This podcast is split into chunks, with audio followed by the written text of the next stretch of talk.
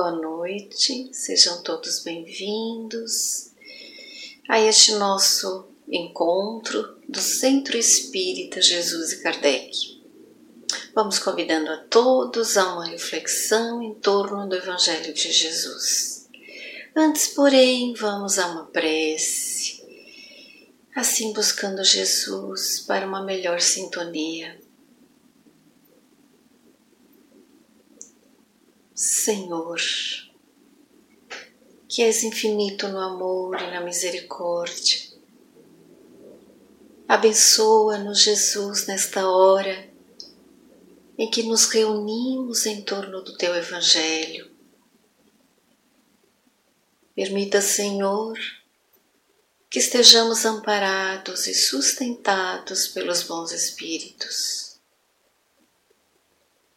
para que juntos, Senhor, em harmonia e com amor, possamos te compreender melhor. Que assim seja.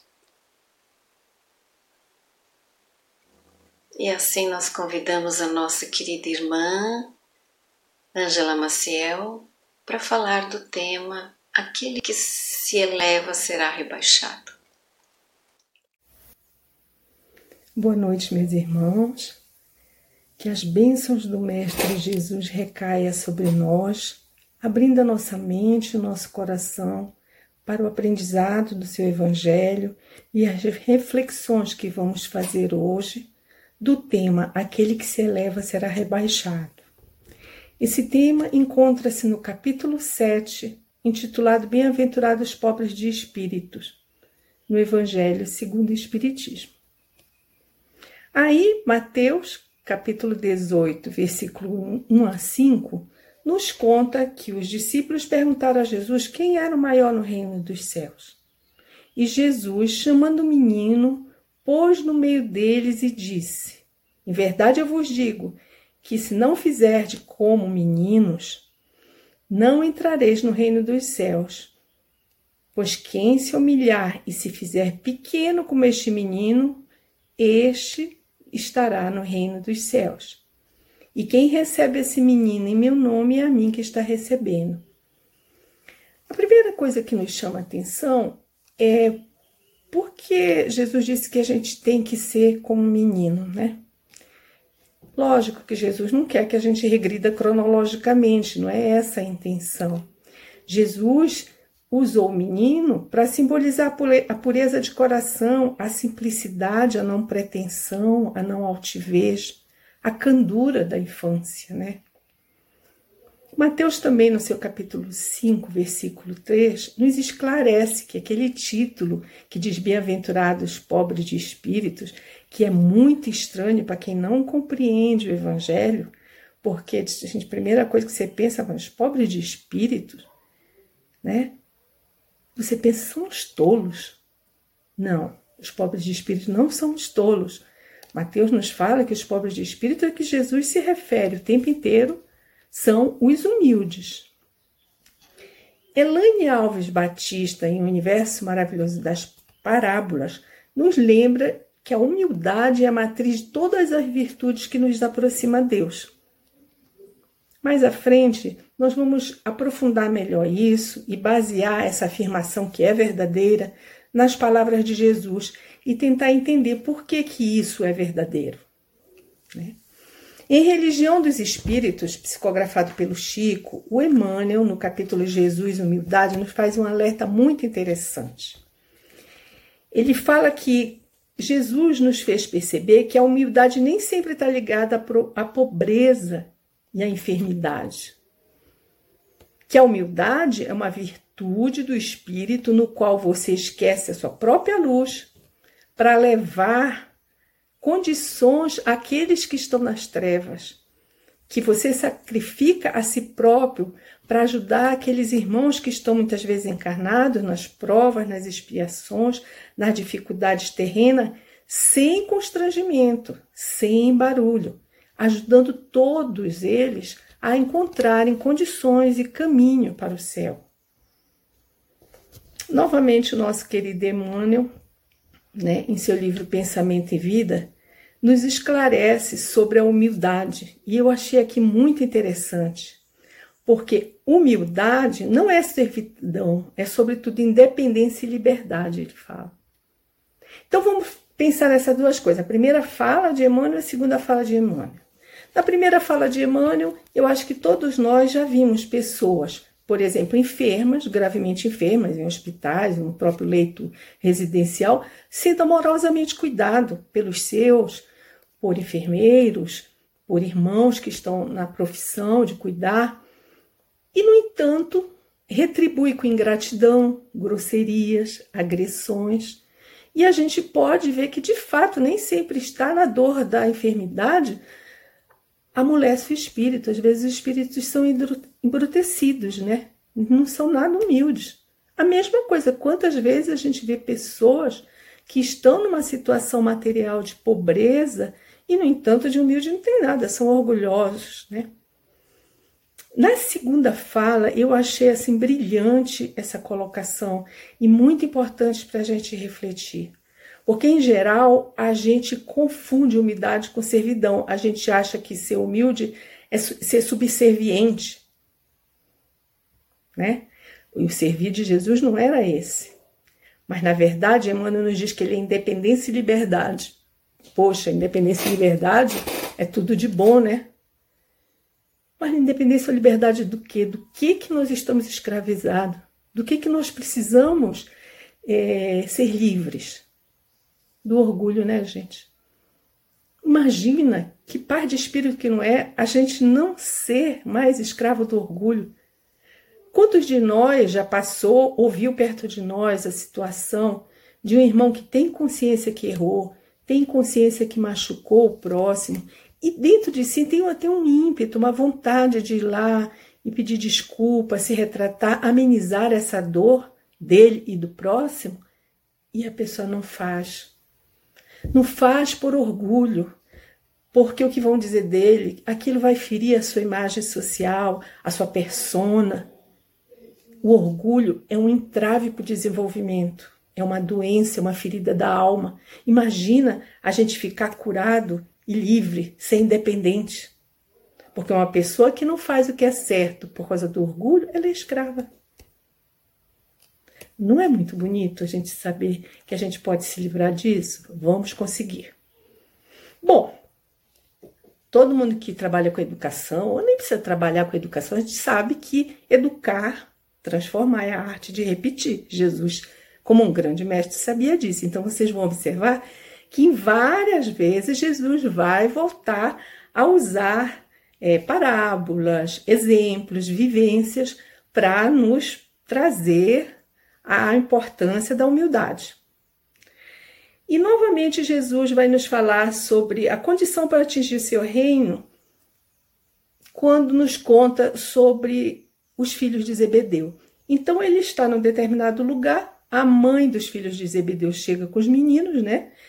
E faz as honrarias a ele e pede que ele Leve os filhos para o seu reino e coloque um sentado à sua direita e outro sentado à sua esquerda.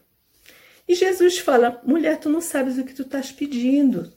Tu não sabes o cálice que eu vou beber. E eles também. Eles talvez não estejam preparados. E os meninos falam: não, nós estamos preparados. Jesus, tudo bem, vocês podem até estar preparados e vocês vão beber um cálice também. Mas quanto a vocês, sentar um à minha direita e outro à sua esquerda não compete a mim. Isso só compete ao meu Pai que está no céu, e esses lugares são para aqueles que ele houvera preparado. Né? Quando uh, aconteceu isso, os onze que estavam com ele, os seguidores dele, se aborreceram com os meninos.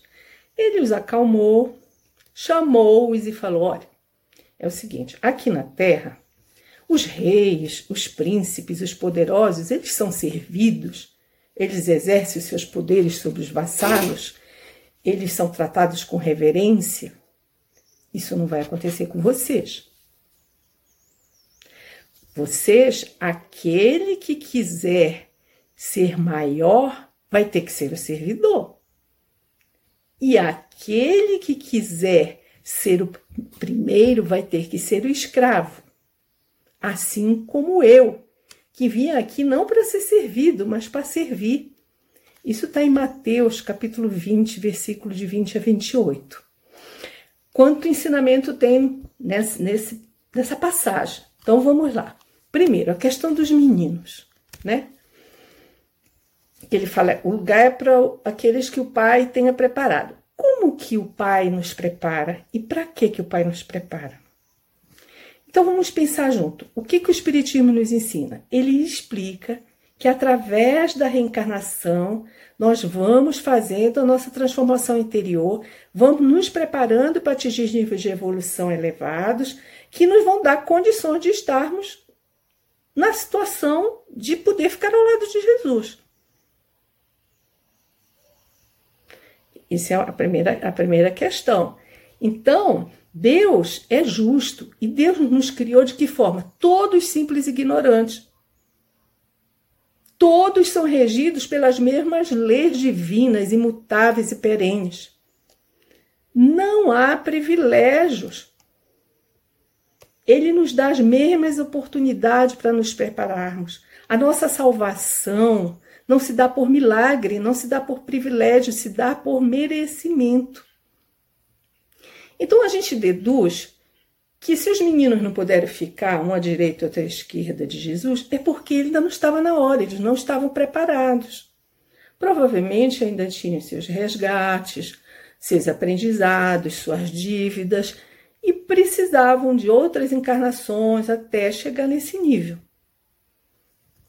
Segunda parte do ensinamento. Quando Jesus chama os seus discípulos e diz: Olha, aqui na terra os príncipes são tratados sendo servidos.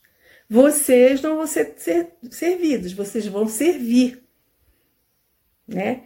E quem quiser ser o primeiro vai ser o escravo, quem quiser ser maior vai servir.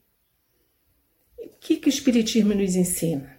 O Espiritismo nos ensina que os tesouros materiais, títulos da terra, nada valem no plano celestial.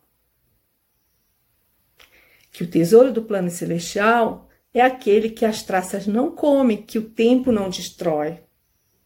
Ou seja, virtudes morais. Então, o que, que ocorre? A gente desencarna. Isso a gente vê no céu e inferno. Declarações de rainhas é, que foram poderosíssimas e chegam no plano espiritual achando que tem que continuar sendo tratada dessa forma, mas que não levam nenhuma virtude e se transformam em é, mendigas espirituais. Dá dó de ver os depoimentos. E o inverso é verdadeiro. Muitas vezes um irmão que aqui na Terra tinha dificuldade econômica, enfermidade, enfim, todas, todo tipo de mazela, mas teve resignação, ajudou dentro da sua condição, às vezes tirando da própria boca para ajudar o outro irmãozinho que também está como ele. Que pedia a Deus humildemente que lhe desse força para superar e para passar pelas provas. Esse irmão, quando desencarna, muitas vezes já adquiriu se não virtudes completas, mas cumpriu com suas metas. E chega no plano espiritual mais em condições espirituais melhores, né? Do que os, os orgulhosos. Essa posição também vai regular as reencarnações futuras. Quer dizer, se eu tenho uma oportunidade na Terra de nascer com dinheiro, podendo estudar, podendo ajudar o próximo, tendo saúde, tudo, tudo, tudo que é necessário para um desenvolvimento pleno, mas eu pego isso, me drogo, sou egoísta, não ajudo ninguém, humilho as pessoas, usa linda, aquela linda frase, você sabe com quem você está falando para tocar a vida? É lógico que na próxima encarnação eu não vou ter outra chance igual a essa, já que eu desperdicei. Muito provavelmente eu vou nascer numa situação de dificuldade, das mais diversas possíveis, até que eu aprenda a usar as oportunidades que me deram, né? O inverso é verdadeiro. Aquele que veio pobrezinho, mas a, aproveitou muito provavelmente numa próxima encarnação, já que ele já é, sanou, já pagou os últimos, não os últimos, mas alguns CETIs, e ele já sanou algumas dívidas, ele vai vir com peso reencarnatório talvez menor. Bom, quando Jesus falou que você vai ter que servir, ele está falando, você tem que ser humilde, não tem saída. É o primeiro passo. E vamos pensar, gente, ninguém melhor que o mestre exemplificou a descrição e a umidade no nosso orbe. Pensa bem, vamos pensar comigo. Jesus, o Filho do Altíssimo, espírito elevado, espírito de alta hierarquia, com a missão de ser o governador do planeta, auxiliou a criação de tudo isso para criar condições para a nossa evolução. Poderia perfeitamente ter pego outro espírito também elevado e dito: olha, vai lá no planeta que eles precisam né, dar um up, eles precisam aprender, leva a boa nova. Mas o que Jesus fez? Veio ele pessoalmente. E eu fico imaginando, meu Deus, Jesus com toda aquela aura, com toda aquela luz, vim ficar no, no nível que a gente vive, embrutecido, muito materializado, pesado. Ele é um espírito etéreo. Gente, é muito amor, é muita doação. E este espírito veio caminhar ao nosso lado, reencarnou, vestiu a veste carnal e exemplificou com perfeição. Ele não ficou só no meio dos reis. Quando ele esteve no meio de alguém mais rico ou mais abastado, foi sempre ensinar.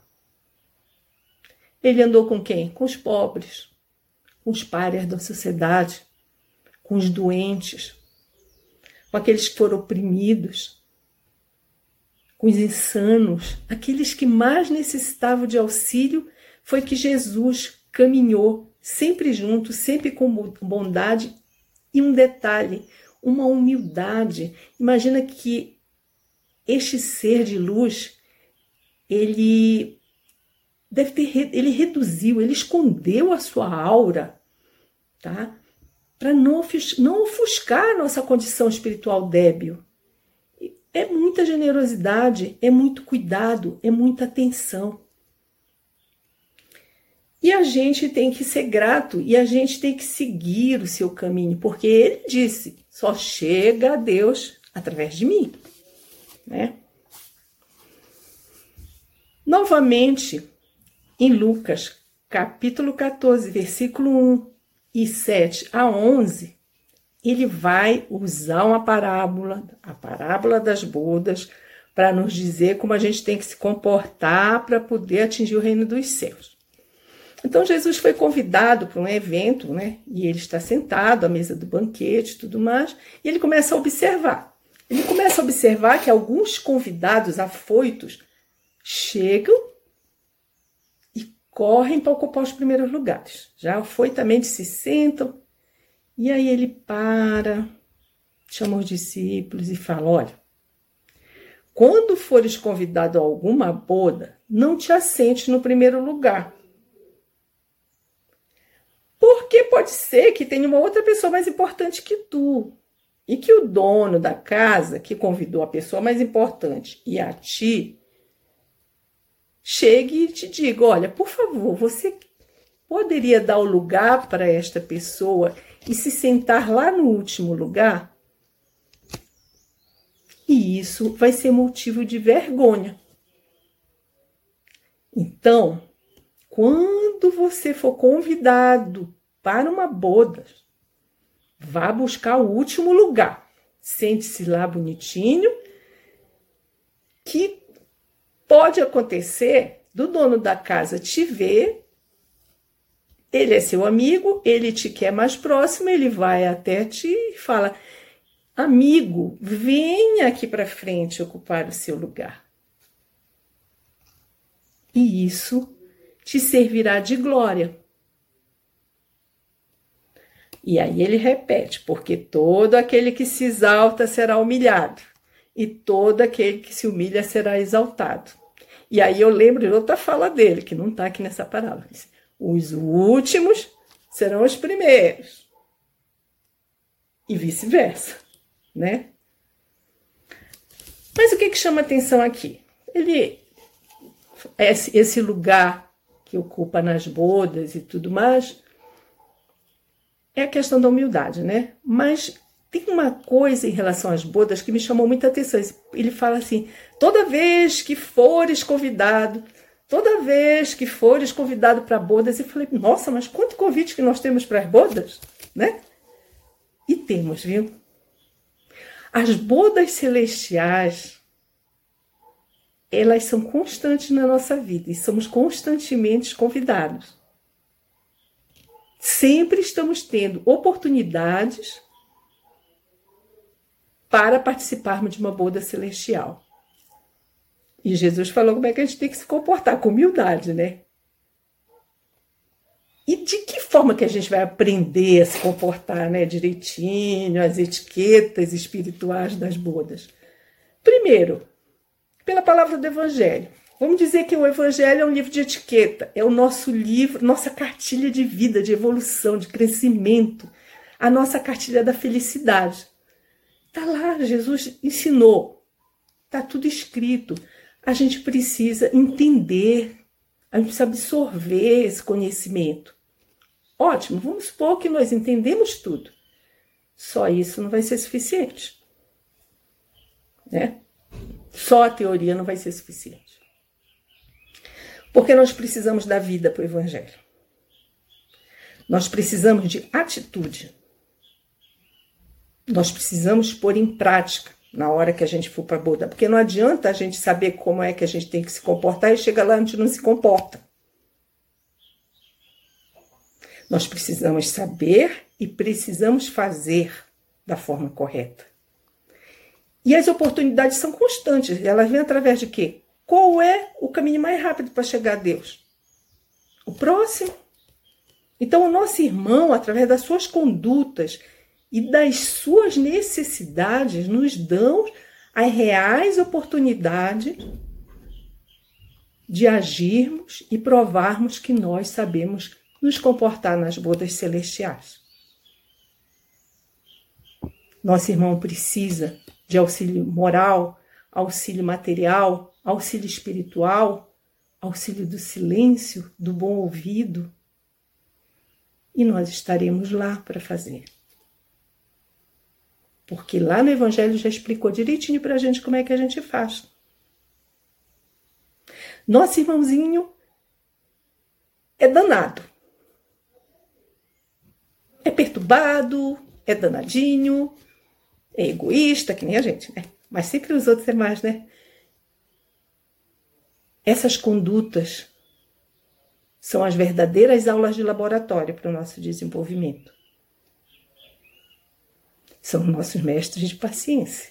Se passarmos nessas aulas práticas, no laboratório da vida, com certeza nós vamos estar sentadinhos no último lugar nas bodas e seremos chamados para frente. Bom, é, tem uma, uma, uma passagem, uma descrição de Caibachuda no livro Parábolas do Ensino de Jesus, no qual ele nos diz é, como o perfil, como deve ser o conviva da grande ceia. Ele nos diz que deve ser sábio, modesto, prudente, recatado, cheio de boa vontade, laborioso.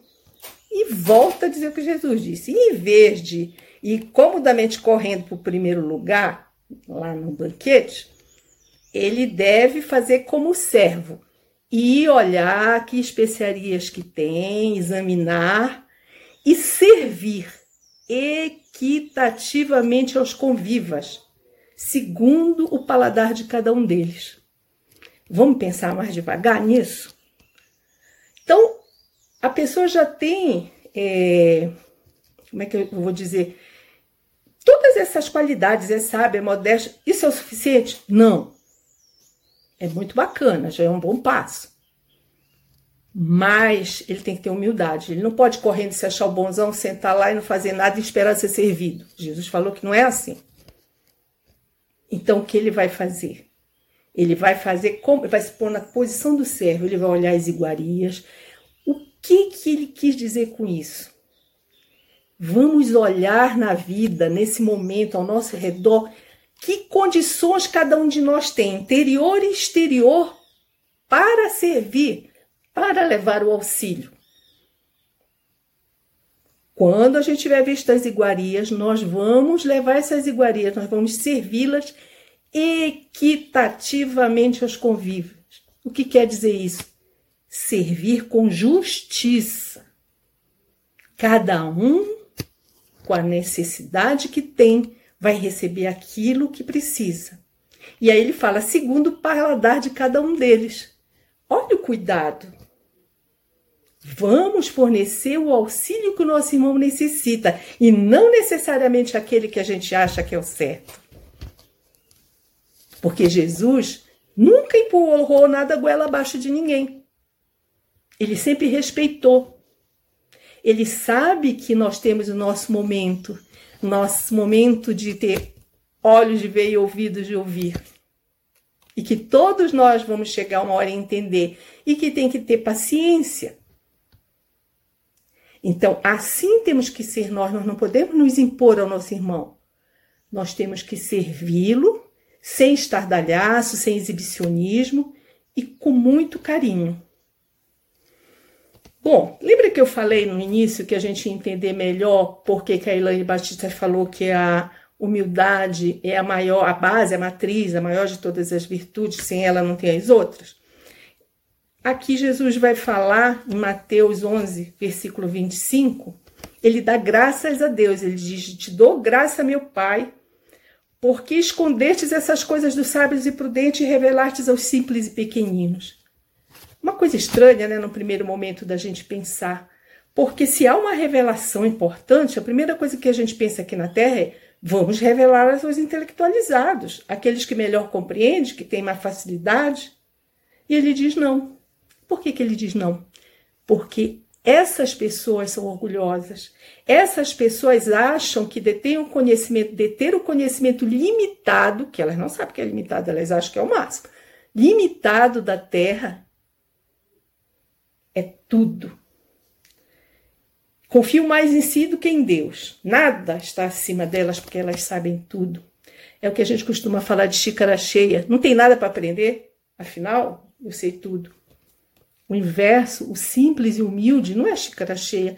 Ele está sempre com o coração aberto, a mente aberta para aprender. E ele aceita que Deus é maior e que Deus é justo e bom e ele se submete amorosamente a isso. Por isso que Jesus falou isso. No espiritismo acontece isso. Tem gente que acha que os espíritos, que Jesus e os espíritos elevados tinham que se dar o trabalho de fazer coisas bombásticas, fenômenos para provar que eles existem. Gente, é muita arrogância. Ainda tem aqueles que dizem que nem, nem vendo eles vão acreditar. E Jesus sabia que não adiantava pôr a luz, um, um, luz aos cegos pelo orgulho. Mas ele também sabia que todos eles vão evoluir e que é uma questão de cura. Vamos curar primeiro o orgulho e depois eles vão ter olhos de ver.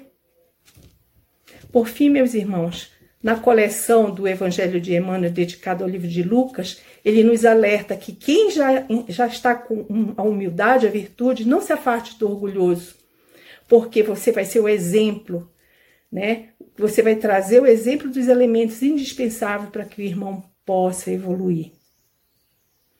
Tanta coisa, né? Bonito, né? E a gente tem condições de fazer. E é isso.